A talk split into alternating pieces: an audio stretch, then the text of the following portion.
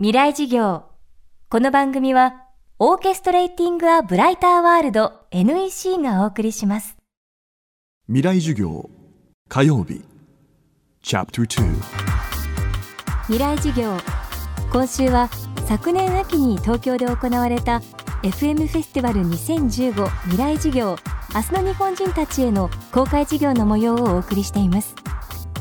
戦後70年のイノベーション新しい日本人の突破力という全体テーマのもと各界の地の巨人たちが直接大学生に語りかけました。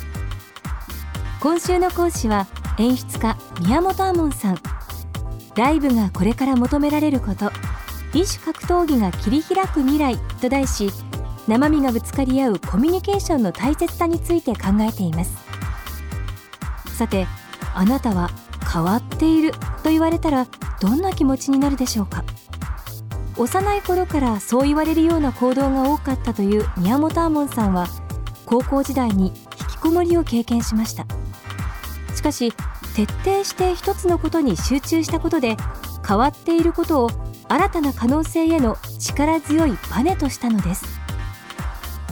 未来事業2時間目。テーマは変であることを強みに変える。世間的には変かもしれないと思うけど自分はこれが面白いと思ったことはありますか？俺これ好きです。はい手挙げてください。どうぞ。私も、えっと、小さい時から結構はい。考え方とか発想が変だよねっていうのはずっと言われてきてたんですけども、はい。その自分の性格として、ん。結構あるものを見た時にも深く掘り下げすぎちゃうところがあって、例えばあのずっと思ってるのはハンバーグを食べる時に、あのお皿にパセリとかって乗ってるじゃないですか、でパセリってでもほとんどの方食べないし食べないのが当たり前ってなってると思うんですけど自分の中ではもし自分がパセリだったら食べていただけないわけじゃないですか。ちょっとそこがいいな。そこがポイントだ。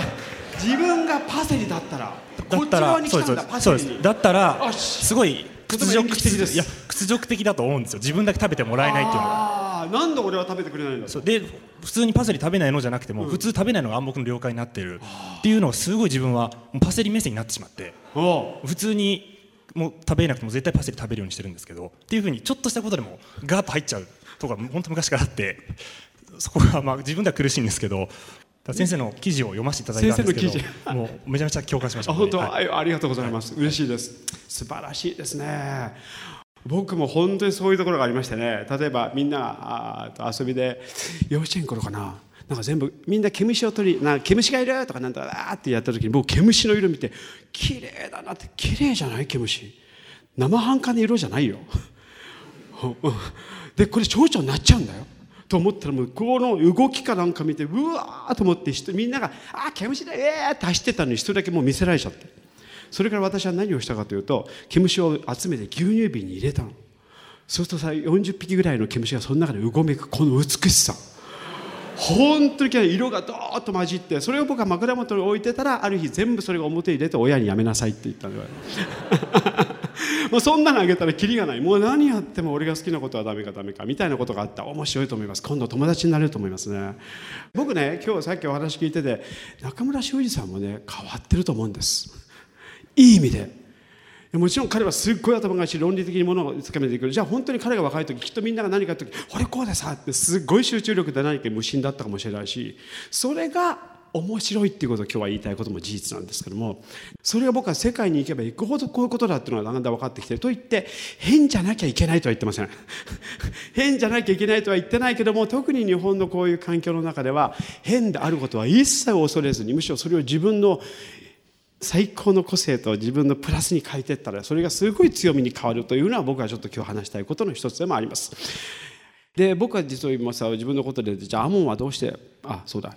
引きこもりには最適な条件があります。それは窓がないことと内側から鍵が閉まる部屋。この2つの条件と私は思っています。でなんで演出家になったかってそれが僕のきっかけだったんです。何をしたかたった6枚ぐらいしかないレコードを毎日。でそれしか買えないから。聞いて聞いたら1回ああこういう曲ねと思ったことが2回目聞いたら何この音こんな音が入ってたの？こういうオーケストラなの？こういうリズムだったの？えこういう歌だったの？ってそれをばっかり10回20回30回40回聞いてるうちにいろんなものが見えてきちゃった。これ全部視覚化したら面白いじゃない？と思って結局僕はこれは自分一人で貯めてるには限界が来てしまってこれを何とか人に伝えたい。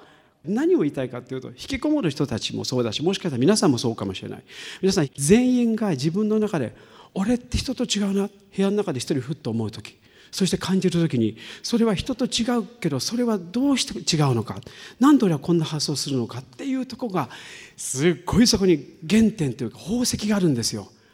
そこにあなたの個性が生まれるすごい瞬間があると僕は思っています。あの時いろいろ悩んだりこれが好きだなこれが面白いなと思ったような原点を膨らませてほしいというのが僕の大切なやどうしても言いたかったことっていうのがあります。今週は昨年秋に行われた演出家宮本亞門さんによる公開授業の模様をお送りしています宮本さんが高校時代の引きこもり生活で見つけたのは変であることを強みに変えるということでしたでは人と違うことを膨らませると何が生まれるのか。明日は近代のエンターテインメントを作り出してきた垣根を越える動きについて注目します。FM フェスティバル2015未来事業明日の日本人たちへ。現在各事業の完全版をビデオポッドキャストで配信中です。詳しくは未来事業2015で検索してください。未来事業。この番組はオーケストレーティング・ア・ブライター・ワールド NEC がお送りしました。